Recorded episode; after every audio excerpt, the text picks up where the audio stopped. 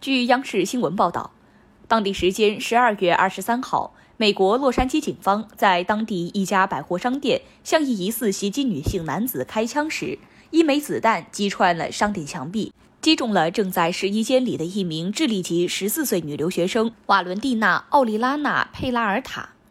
十二月二十七号，洛杉矶警察局公布了经过剪辑后的随身摄像头记录下的视频画面。画面显示，一男性嫌疑人乘坐电扶梯上了二楼，换衣后回到了电扶梯。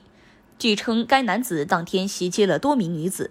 随后，视频显示，警方使用步枪朝该男子射击了三发子弹，该男性嫌疑人倒地身亡，而其中一枚子弹穿过墙壁后击中了正和母亲在试衣间里的瓦伦蒂娜，最终致其不治身亡。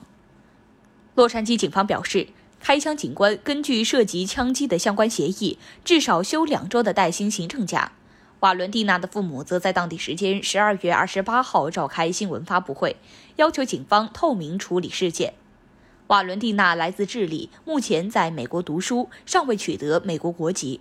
事件发生后，瓦伦蒂娜的父亲从智利飞抵洛杉矶。他表示，瓦伦蒂娜曾向他们保证，美国是全世界最安全的国家。